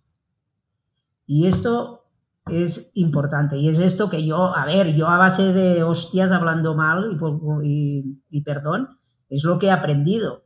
He aprendido porque yo cuando me empecé a lesionar sobre, a partir de los 49 años, que si una fastitis, que si esto, pues tenía prisa porque estaba en una forma brutal y tenía que ir al otro campeonato y bueno, y así pues encadené demasiadas lesiones. Ostras, cuéntame, ¿cómo te recuperaste de una fastitis? Porque yo llevo una oh. arrastrándola casi dos años, ¿eh? Bueno, la fastitis yo te digo, he tenido tres, un pie, el otro pie y el otro pie. En las tres, horroroso. La última fue la que me recuperé más, eh, más pronto, pero una, un año y tal, pero de no poder correr de no poder. Y yo te digo que no hay, no hay un tratamiento que funcione, no lo hay.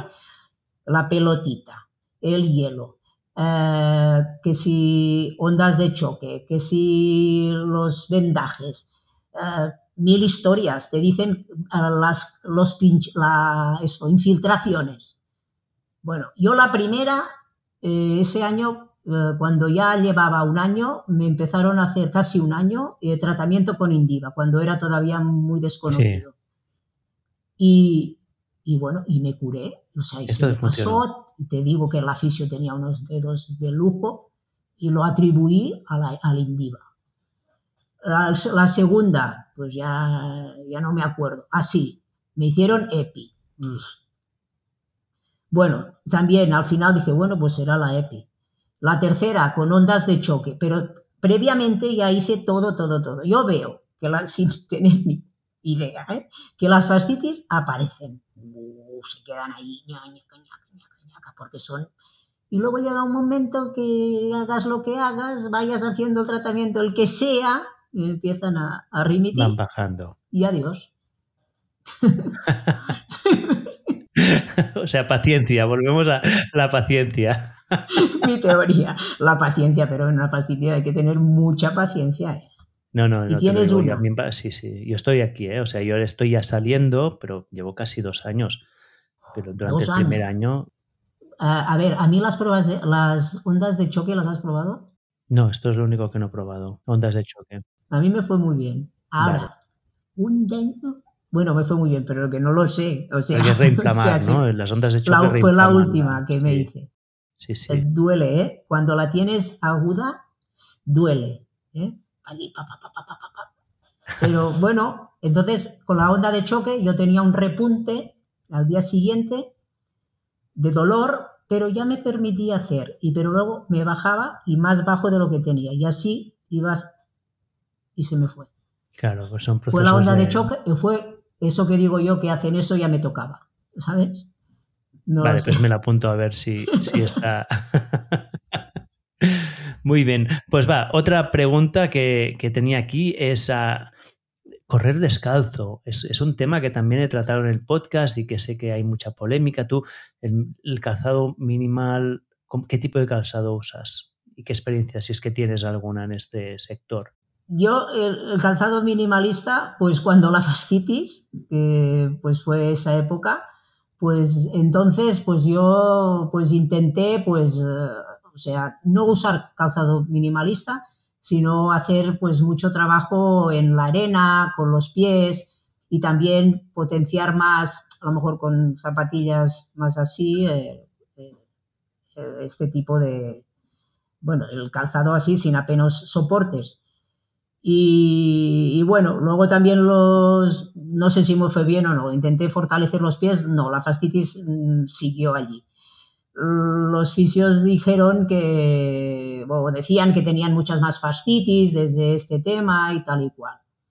A ver, yo entonces también con la fascitis también me pusieron plantillas y también los apoyos, nada de nada.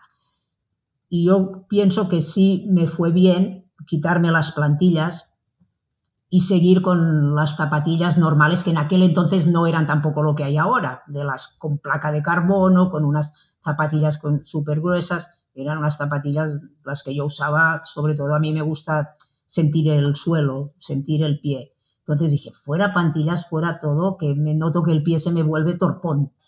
Entonces, pues no sé, esto también es algo muy personal. Hombre, yo ir descalzo, descalzo, yo para mí no lo veo, o sea, me haría porque te puedes hacer daño y tal, pero hacer un trabajo así con, eh, con zapatillas que no sean tan exageradas como las que se usan ahora, yo, yo lo encuentro que pienso que para los pies y para mantener la fuerza de apoyos y todo, eh, yo pienso que, es mejor, es mejor. Porque precisamente ahora, por ejemplo, en velocidad, bueno, igual que para fondo, han salido las zapatillas con placas de carbono también, que son, pues, que te ayudan a propulsar más. Dicen que ahora ya también los ya mm, velocistas de primer nivel a nivel nacional, pues que muchos han dejado ya de usarlas para entrenamientos porque creen que también todo esto hay que verlo, que ha habido muchas más lesiones de isquiotibiales a raíz de estas zapatillas y que también da la sensación que el uso de, de estas zapatillas te vuelve el pie como menos reactivo a la hora de, correr, porque claro, no dejas de tener allí como un trampolín, mini trampolín que te ayuda a hacer así, pero no es tu pie el que realmente hace el trampolín. Entonces, yo tengo zapatillas de placas de carbono y las he usado para competir. Si me hacen correr más o no, no sé, porque como me encuentro en esta fase que cada vez corro menos, pues no lo sé. Pero uso, intento también estos últimos, bueno, desde que he empezado esta temporada para preparar la, este, el 24, pues intento usar las, las de clavos normales, sin placa ni nada, porque me noto sentir... Que las de clavos son, son zapatillas mínimas, ¿no? Al final son planas. Sí, sí, sí, sí. bueno, han ido evolucionando. Lo que yo usaba cuando pues, tenía 15, 16 años, y cuando hice incluso, bajé de 12 segundos, hice 11.81 eran unas zapatillas con una suela que, o sea, la zapatilla se doblaba así. Sí. Se doblaba así. Luego ya empezábamos a usar unas que, ya no, o sea, la, suela era muy rígida. ¿eh?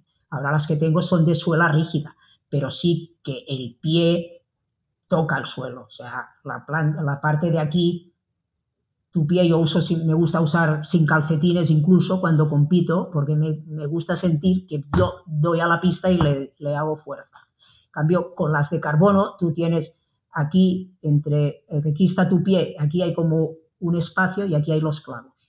¿Sabes? Entonces es como... los que estén escuchando el audio no, lo podrán apreciar, ¿no? Pero con la mano estabas indicando cómo, cómo... Y además me ha gustado porque cuando indicabas la manera como corres y ponías la, la mano como si fuera el pie, en el momento de choque ponías la punta del pie, no estabas poniendo el talón, ¿no? Esto, esto yo cuando mm, los primeros Juegos Olímpicos que yo recuerdo más, fueron los de México, los, los primeros que vi en el televisor, y me fijé, entonces ganó Guayo Matthews, bueno, una americana a los 100 metros, y yo era pequeña, claro, en el año 68, pues yo vi que corrían de, de puntillas, ¿no? y es algo que intenté, intentaba imitar las mis primeras carreras de niña correr de, correr de puntillas, que hay que, pues, el velocista no puede correr de, talón. No talón, no. Sí. No, además la manera como se absorbe mejor las fuerzas, ¿no? De impacto. Claro. Porque es la musculatura quien la absorbe y no, no la articulación. Sí. Muy bien, bueno, creo que hemos tocado todo lo que tenía puesto en la lista, ¿eh? Hasta, mira, hasta hemos mencionado un poco de técnica de carrera, que también lo tenía aquí puesto en el guion. un poco más de, más de, o sea, son de pasada, pero igualmente interesante. ¿Crees que nos dejamos algo? ¿Hay alguna cosa que tú te gustaría que una persona que está escuchando esto, que se plantea empezar a entrenar, a correr, por ejemplo, que, tuviera que tener en cuenta? Bueno, pues depende bueno, de la edad de, entrada, pues... Pensemos en este objetivo, una, una, mujer que pueda estar en los 40 y algo o, en los 50, por ejemplo. Bueno, de entrada que se ponga en manos de un buen entrenador, un buen profesional que la, que la dirija. Eh, y luego, pues empezar con calma, eh, empezar a entrenar, ir progresando y, sobre todo, pues ponerse en manos de un entrenador, cuidar mucho lo que es eh, la técnica de carrera, que es importante, el trabajo de fuerza, pero todo eso ya se lo dirá el entrenador y también depende de la especialidad que realice. Y luego sobre todo que, sea, que sea ambiciosa, pero, y que evidentemente que, que intente progresar, pero que también haga las cosas con sentido común y que, y que tenga en cuenta sobre todo que las lesiones es lo peor que te puede pasar cuando tienes la ilusión de, de seguir en un deporte, de hacer competición y, de progresar, porque las lesiones, el éxito está eh, en la constancia, en que no haya interrupciones. Entonces, que en eso tome conciencia de escuchar su cuerpo, eh, de escuchar de su cuerpo, que cuando tenga algún dolor, pues lo cuide, si es necesario ir al fisioterapeuta que vaya. Y, bueno, pues simplemente esto, y que lo haga realmente porque le gusta y que le motive, eh, porque a veces también te pones a hacer un deporte te notas como con la obligación y que sobre todo sea feliz haciéndolo y que sobre todo eso, que lo disfrute, que lo disfrute es lo principal, más que obsesionarse, porque también esto es algo que pasa. Empiezas a hacer un deporte y más que disfrutarlo, estás tan obsesionado con tal que, que no acabas disfrutándolo. Y pienso que lo principal es hacerlo con gusto, que te levantes todas las mañanas con ganas y con ilusión y con alegría, que es importante tomarse el deporte así. Muy bien, creo que es un, magnífico mensaje. Pues ahora, si te parece, pasaré a una última fase de la entrevista que siempre hago, que son un segundo de preguntas.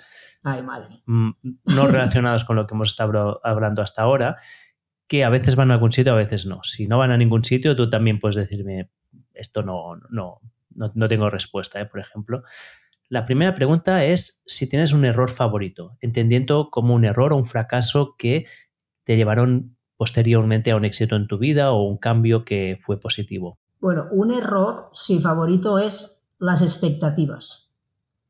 Crearse demasiadas expectativas para ante una competición.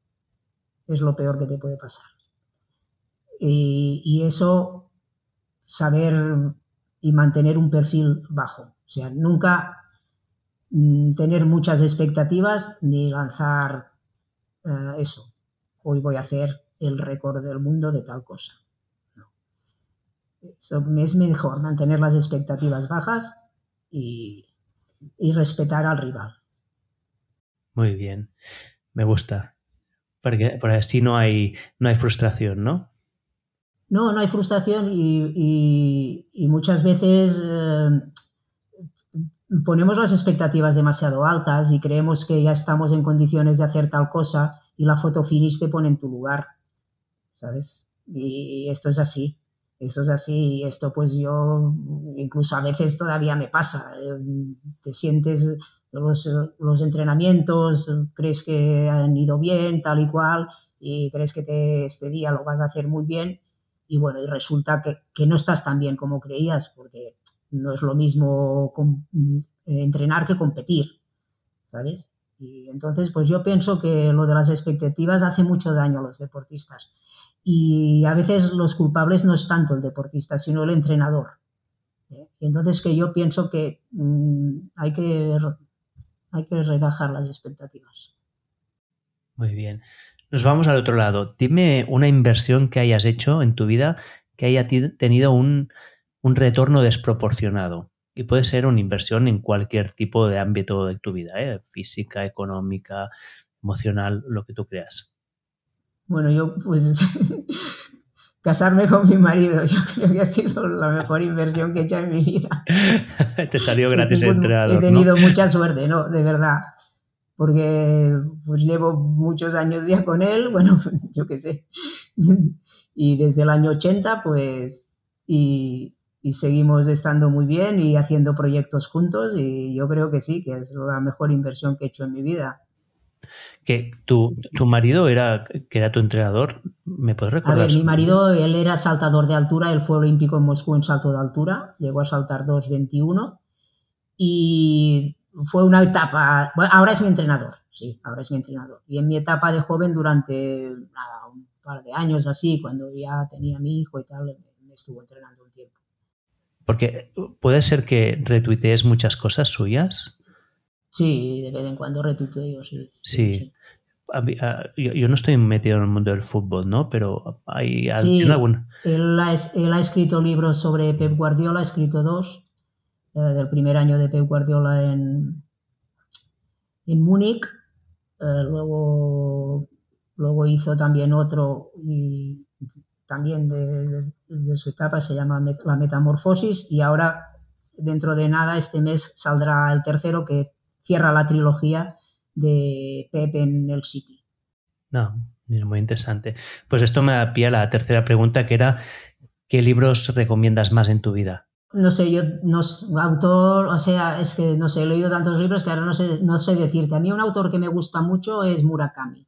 Disfruto mucho con, con Murakami.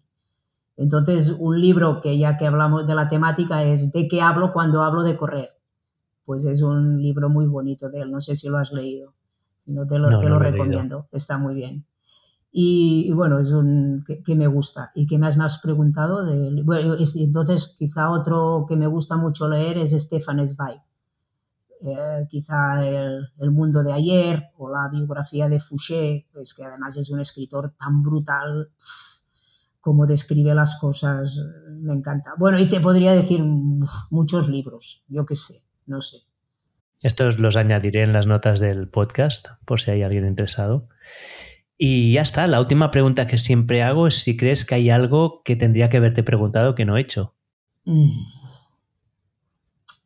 Pues no sé, hemos hablado de tantas cosas que no lo sé, no, no se me ocurre. Pues entonces es que hemos hecho un buen trabajo. Sí.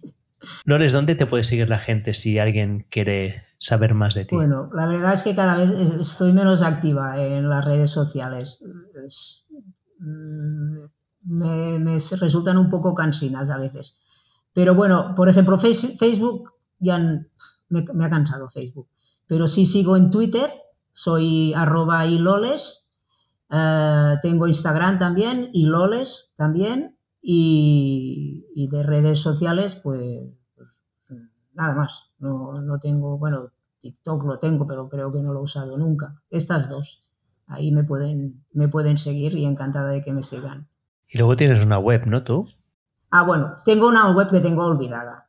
Eh, tengo una web en la que últimamente llevo ya años que no he publicado nada, pero a ver, me gustaría retomarla porque sí, porque es una web que, bueno, no está mal.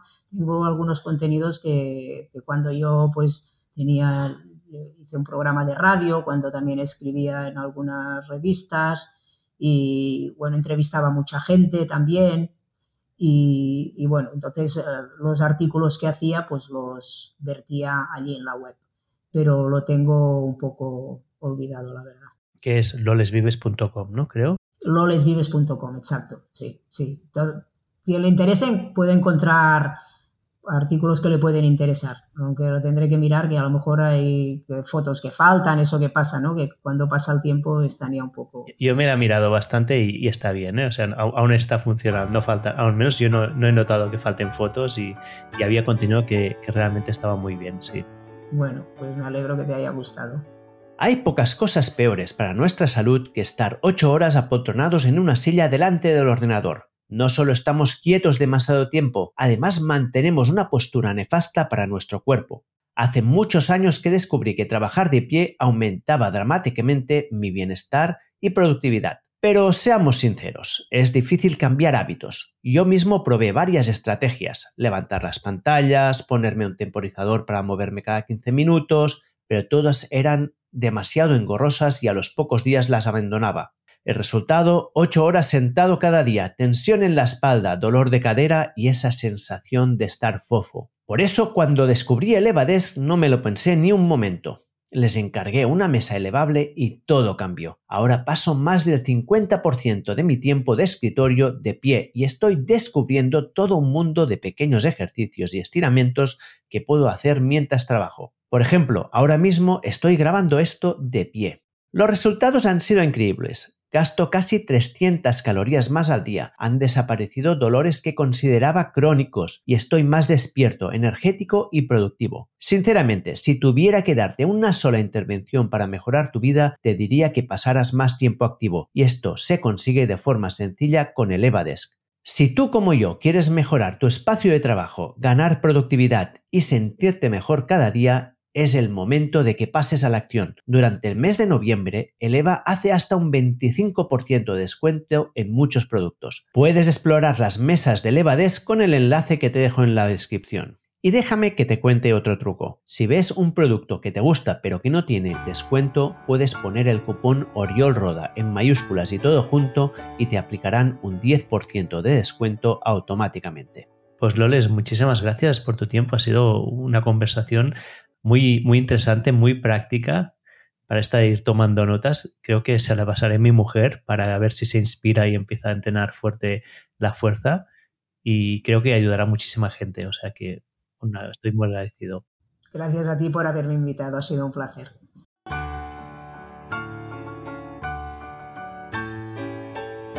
Y así termina otro episodio de Gente Interesante. Si te ha gustado, te animo a que lo compartas con la gente que amas. También te agradeceré que lo valores y dejes un comentario en la plataforma donde lo escuchas. Este es el mejor regalo que me puedes hacer para ayudarme a crecer. Por cierto, aparte de este podcast, publico una newsletter semanal donde te cuento cómo puedes vivir más y mejor. Es gratis, es fácil de apuntarte y también de darte de baja me encontrarás en oriolroda.com. Ya hay más de 70.000 personas que están suscritas. Y finalmente me puedes seguir en redes sociales buscando simplemente Oriol Roda. Y con esto termino. Nos vemos la semana que viene. Mientras tanto, cuídate a ti y si puedes a alguien más.